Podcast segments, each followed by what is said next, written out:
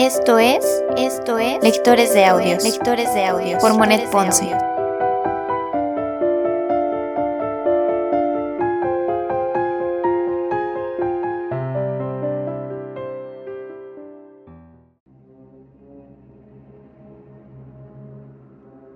Segunda temporada. Segunda temporada. Frankenstein.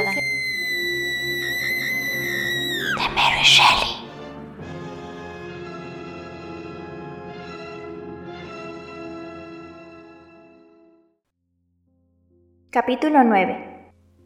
Nada causa tanto pesar al espíritu humano como el que, después de una rápida sucesión de acontecimientos que le llevan a un estado de congoja, se sucedan la mortal calma de la inacción y la certeza de lo irremediable, condiciones que le privan de experimentar tanto el miedo como la esperanza.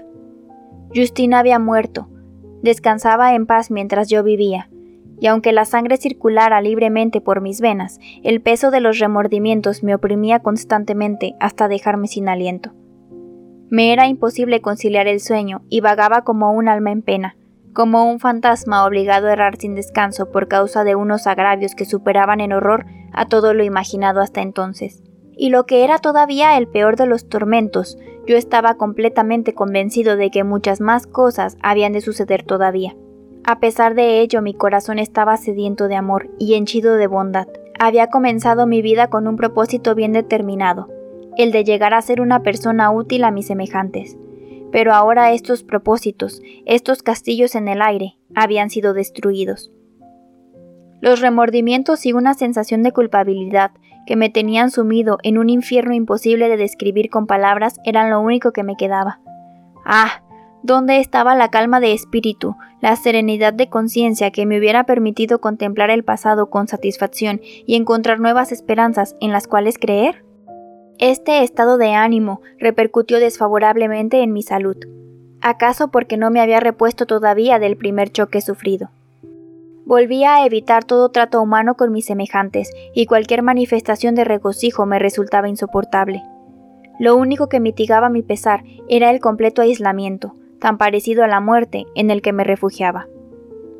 Víctor, me dijo un día mi padre, que observaba con pena los cambios operados en mí y se esforzaba en inspirarme fortaleza con sus serenos argumentos.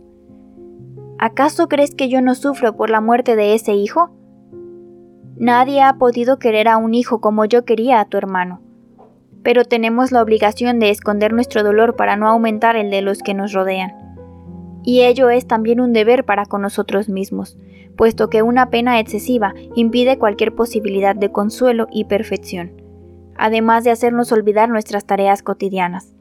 Un hombre que desea ocupar un sitio en la sociedad no puede caer en estos errores. Mientras así me hablaba, las lágrimas acudían a sus ojos y a duras penas podía retenerlas. No obstante, sus palabras no eran aplicables a mi caso particular. Desde luego, hubiera tenido que ser el primero en ocultar mis sufrimientos, pero el terror y el remordimiento me mantenían constantemente alarmado. Lo único que me quedaba por hacer era ocultarme de la vista de mi padre y responder a sus palabras con una mirada de desesperación. Por aquel entonces nos fuimos a vivir a nuestra propiedad en Belrive. Ese cambio me agradó, pues el que cerrasen las puertas de la ciudad a las 10 de la noche me impedía quedarme en el lago, lo cual había convertido mi estancia en Ginebra en un verdadero suplicio. Ahora, ya en nuestra casa, cuando mi familia se retiraba a descansar, yo permanecía en medio del lago con mi barca. Algunas veces izaba las velas y me dejaba llevar por la brisa, mientras que en otras ocasiones remaba hasta el centro del lago y luego permitía que la embarcación siguiera su curso, conducida por la corriente de las aguas, al tiempo que yo me dedicaba a mis tristes reflexiones. Muchas veces sentí la tentación de arrojarme al agua para que ésta cubriera mi cuerpo, guardando así mi secreto. Tal idea me asaltaba especialmente en los momentos en que la calma reinaba en todo el lago, calma que únicamente se interrumpía por el vuelo de algún murciélago o el croar de las ranas. Sin embargo, el pensar en Elizabeth, a quien amaba tiernamente y cuya existencia estaba ligada a la mía, no me atrevía a cumplir mis propósitos. Entonces pensaba también en mi padre y en Ernest, mi otro hermano, y me decía si era posible dejarlos, con mi deserción, a merced del monstruo que yo había creado. Estas reflexiones me hacían llorar amargamente, y mi único deseo era recobrar la paz para ofrecer a todos aquellos seres queridos el consuelo y la alegría. Pero ello no era posible, pues el remordimiento aniquilaba mi más pequeña esperanza. Yo era el autor de unos males que, aun sin haber ocurrido, eran inevitables, y esto me hacía vivir en el temor de que el monstruo llegara a cumplir cualquier nueva iniquidad. Presentía que no todo había cambiado y que volvería a cometer un nuevo crimen cuya enormidad borraría el recuerdo de los dos primeros. Mientras en la tierra hubiera uno solo de los seres que yo amaba, tendría que esperar siempre lo peor. Este pensamiento hacía rechinar mis dientes y brillar en mis ojos un destello asesino. Un solo anhelo me animaba, el de poder destruir a la inmunda criatura, vengando así las vidas de William y Justin. Nuestra casa se había convertido en la casa del dolor. La salud de mi padre se había quebrado por el horror de los acontecimientos vividos, y Elizabeth estaba completamente abatida, siendo incapaz de encontrar placer alguno en sus ocupaciones cotidianas. Cualquier goce le hubiera parecido una profanación, un sacrilegio cometido contra la memoria de los muertos. En una palabra, había dejado de ser la luminosa criatura que en mi juventud corría conmigo por las orillas del lago y quedaba extasiada ante el maravilloso futuro que se le ofrecía. Había sufrido su primera pena, apagándose por causa de ella su radiante sonrisa y el brillo de sus claros ojos. Cuando pienso, querido Víctor, en la miserable suerte sufrida por Justin Moritz, me decía, no me es posible contemplar el mundo con los mismos ojos que antes. En otro tiempo, al leer o escuchar los relatos que se hacían sobre el vicio o la injusticia, nunca creí que fueran realidades, sino simples fantasías de épocas pasadas o de seres imaginarios. Pero ahora que el dolor ha tomado posesión de nuestro hogar, veo en los hombres a monstruos sedientos de la sangre de sus semejantes. Quizá este sea un juicio injusto. Todos estaban persuadidos de que la pobre muchacha era culpable, y si realmente hubiera cometido el crimen por el que subió al patíbulo, se habría demostrado como la más depravada, la más despreciable de las criaturas humanas. Asesinar al hijo de su protectora, a un niño a quien ella misma había criado y al que consideraba como algo suyo, solamente por una joya.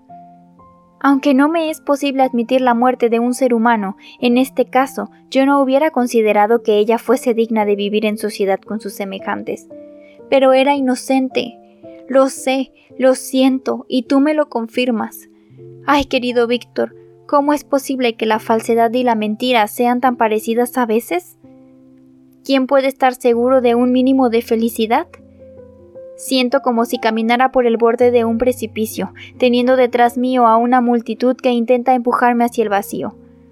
William y Justina han sido asesinados mientras su verdugo, el asesino, conseguía escapar. Incluso es posible que ese monstruo se halle entre nosotros y sea respetado por todos.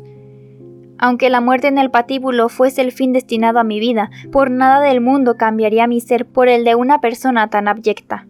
Sus palabras eran mi agonía. De hecho, el verdadero criminal era yo. Elizabeth, al ver la angustia reflejada en mis ojos, me cogió suavemente de la mano y dijo Mi más querido amigo, tienes que recobrar la calma. Dios es el único que sabe cuán profundamente me han afectado estos sucesos, pero no me siento tan desgraciada como tú. A veces veo en tu rostro una expresión de desespero y de venganza que me hace temblar. Querido Víctor, aleja de ti esas malas pasiones, cuida de los otros que te rodean, de quienes han depositado en ti su confianza. ¿Es que hemos perdido por completo el poder de hacerte feliz? Víctor, en tanto nos amemos, mientras seamos sinceros unos con otros en esta hermosa tierra, en tu país natal, nuestra esperanza de recuperar la paz no será defraudada. ¿Qué es lo que puede turbar nuestra existencia? Tales palabras pronunciadas por alguien que yo amaba por encima de cualquier otra persona en este mundo no fueron suficientes para alejar al mal espíritu que se albergaba en mi corazón. Mientras la oía hablar, me sentía atraído hacia ella con el extraño presentimiento de que el destructor de mi serenidad intentaría arrebatármela. Como podrás ver, ni la ternura de la amistad, ni la belleza de la tierra y el cielo podían apartar a mi alma del dolor. Ni siquiera los sentimientos amorosos que experimentaba producían ningún efecto. Me encontraba en medio de una oscura nube a la que ninguna influencia podía disipar. Una imagen perfecta de lo que yo era en aquellos momentos podría muy bien ser la del ciervo herido, que arrastraba su cuerpo desfallecido hasta su escondrijo para morir y que contempla con horror la flecha que le había atravesado.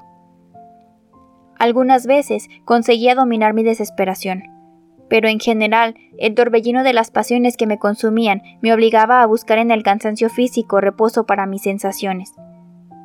Fue durante uno de estos accesos cuando abandoné mi casa, encaminándome hacia los valles alpinos en busca de la magnificencia de aquellos paisajes, y creyendo que allí podría olvidarme de mí mismo. Me dirigí al valle de Chamonix, lugar que tanto había visitado en mi juventud. Solo me separaban seis años de aquel pasado, y yo me había convertido en una ruina humana, mientras todo lo que veía permanecía inalterable. La primera parte del viaje la hice a caballo, que luego cambié por una mula, debido a la dureza de los caminos. El tiempo era bueno, corría el mes de agosto, y habían transcurrido casi dos meses desde la muerte de Justin, fecha en que mis desgracias volvieron a revivir. El peso que encorvaba mis espaldas parecía aligerarse a medida que iba penetrando en el profundo barranco del Arbe. Estaba rodeado por inmensas montañas y rocas escarpadas. El rumor del río y el estruendo de las cascadas evocaban en mí un poder casi todopoderoso. Dejé de temer y decidí no rendirme más que delante del ser omnipotente que había sido capaz de crear aquella grandeza y dirigir los elementos que se ofrecían a mi vista con la más avasalladora de las imaginaciones. A medida que descendía, el paisaje aparecía con un aspecto más asombroso todavía. Castillos en ruinas colgando al borde del precipicio, cabañas de madera asomando entre los árboles, bosques de pinos, el impetuoso Arbe, todo ello aumentando, si cabe, por la majestuosa belleza de los Alpes, con sus crestas nevadas y sus agudos picos que parecían pertenecer a otro mundo habitado por otra raza. Crucé por el puente de Pelicier, encima del barranco que forma el río, y empecé a subir la colina. Al poco rato penetraba en el valle de Chamonix, más maravilloso que el de Servots, aunque no tan sonriente y alegre. Las altas y nevadas montañas que lo rodean son su límite y sustituyen los castillos en ruinas y los campos labrados que embellecían el interior.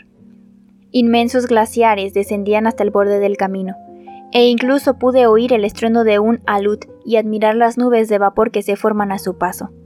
El Mont Blanc, el supremo e inmenso Mont Blanc, se alzaba muy por encima de las demás aiguilles, y su tremenda dome dominaba todo el valle. Un estremecimiento de placer que haría tiempo no había experimentado sacudió mi cuerpo varias veces durante esa hermosa jornada.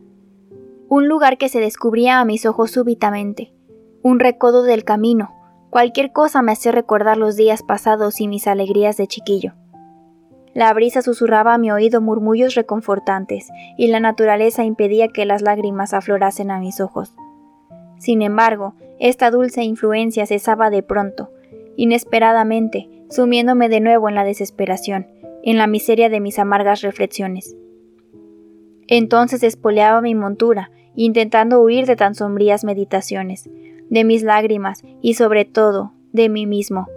O bien, descabalgaba y me arrojaba en la hierba, agobiado por mis sensaciones. Cuando llegué al pueblecito de Chamoruz, estaba agotado por la fatiga tanto de cuerpo como de alma.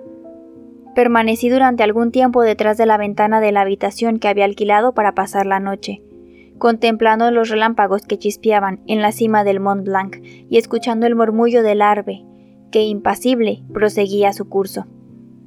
Estos mismos sonidos me calmaron, y cuando reposé mi cabeza en la almohada me sumí en un profundo sueño, no sin antes agradecer el olvido que iba a proporcionarme.